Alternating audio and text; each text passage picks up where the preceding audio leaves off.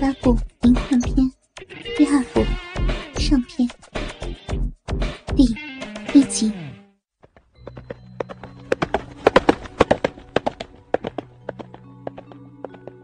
虚竹快马飞驰，不一日来到姑苏城外。他向路人不住的打听慕容家的路径。有白叟指点说，要坐船去湖中的燕租坞。虚竹仓促来到湖边，只见水茫茫的一片，正在迟疑间，忽听得湖中歌声不断，从碧波上飘来一叶小舟，一个绿衫少女口中唱着小曲，缓缓划水而来。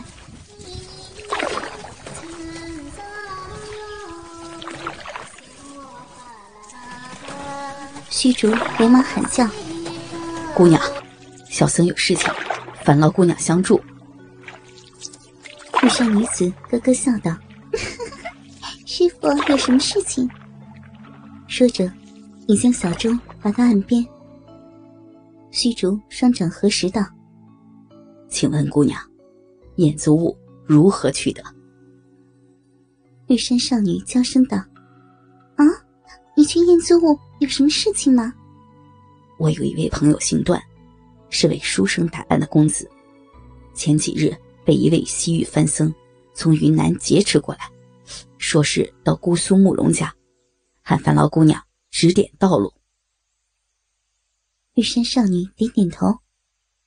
哦，你说的那位公子已经脱险了，现在在湖西的曼陀山庄，是我和阿朱姐姐将他送过去的。你要找他，我带你去吧。虚竹心中一宽，连忙感谢。绿山少女划着小舟，带着虚竹向湖西驶去。途中对虚竹道：“那曼陀山庄的主人是王夫人，是慕容家的姑表亲。不过这位夫人十分严厉，更是讨厌男人。虽说大师是和尚，也要万分小心哦。”虚竹点头称是。此去山庄水路不尽，一直走了将近三个时辰才到。此时天色已经黑暗，小舟靠岸，玉山少女低声道：“王夫人不喜欢和慕容家的来往，我就不陪大师进去了。你只要从后门进去，那里是花园。听说段公子就在那花园边上的花房里，大师小心些。”我就先回去了。虚竹谢过，只身向山庄后门奔去。他沿着湖边走了一顿饭的功夫，好不容易找到山庄的后门。只见大门紧锁，只好飞身翻墙进入山庄。只见自己身在一片一人高的花海之中，身前左右尽是高大的山茶花。夜色星光之下，浓浓的花香令人心醉。他却是无暇欣赏这花海美景，一个人四处找寻那花房的所在。他奔劳了一个多时辰，还是没有找到花房所在，反而自己迷失方向，不禁心中泄气，暗想道：“呃，不如等到天明时分。”再来寻找，反正小王子已经脱离危险了。他心中释然，便找了一处花树浓密所在，合衣躺在柔软的草地上，看着花树冠上那漫天星斗，鼻子中尽是浓郁花香，迷迷糊糊间睡去。梦中又回到那小木屋的密道中，再见王妃。那妙不可言的娇艳动体，自己与他耳鬓厮磨的翻云覆雨，无休无尽。正春梦荡漾间，忽闻听一声冷冰冰的娇声呵斥：“什么人，胆敢擅自闯入山庄？”那声音好似就在耳边，虚竹不禁惊醒。只见自己身边站立一位宫装妇人，看身形婀娜，清秀之极。借着星光往脸上看去，虚竹不禁心中狂跳。只见这宫装女子白皙俏丽的脸上，细细的黛眉好像弯月，迷人的杏眼中眼波流离。虽是脸上罩了一层寒霜，但真称得上是位绝世美人。那王妃只是妩媚俏丽的，令人迷醉。但面前此女，长得端庄优雅，娇艳而又透着无比的尊贵。他正呆呆望着眼前那绝世丽人，不成想那宫装丽人秀眉微皱，高挺的笔直琼鼻中冷哼道：“哼，你是何人？怎的擅闯本庄？你不知道，本庄从来不许男人进入吗？”虚竹听得这声音，犹如天籁之声，鹰眼都不及的娇嫩之声，不禁魂魄俱碎。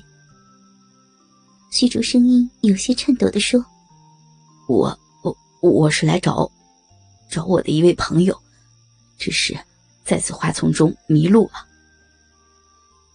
那宫装丽人冷冷的说：“一派胡言，这庄子里哪有你的朋友？”贼和尚，快快招来！虚竹听着女子声音，虽是娇丽动听，但语气却冰冷之极。只见她雪嫩尊贵的俏脸上毫无表情，那宽大雪白的衣领外，显露着曲线迷人、晶莹如玉的脖颈。金丝绣花的华丽宫装之下，凸起丰满的酥胸，一起一伏。虚竹只看得心血上涌，再加上刚才花丛下的缠绵春梦，下肢那根粗大的鸡巴便随心所想，早已傲挺直立，将他那粗布的僧袍撑起来老高。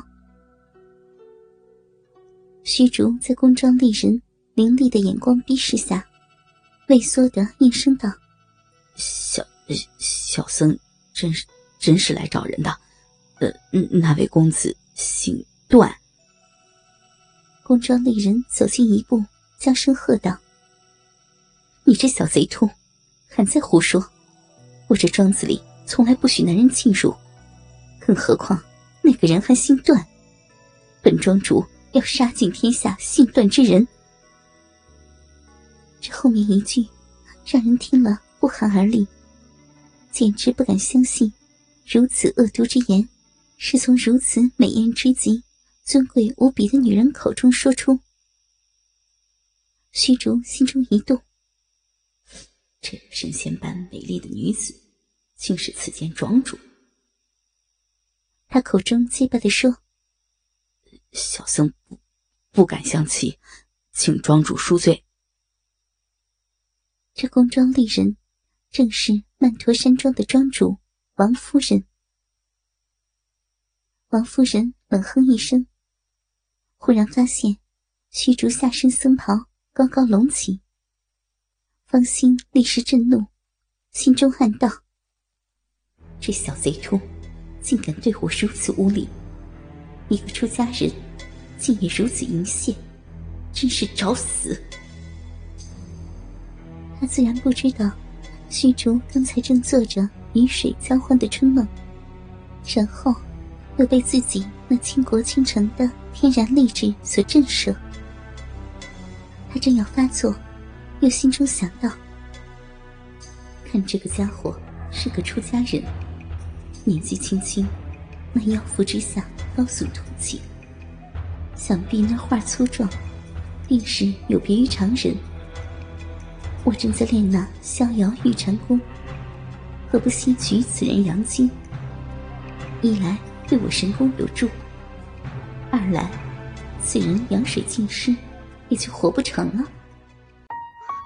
倾听网最新地址，请查找 QQ 号二零七七零九零零零七，QQ 名称就是倾听网的最新地址了。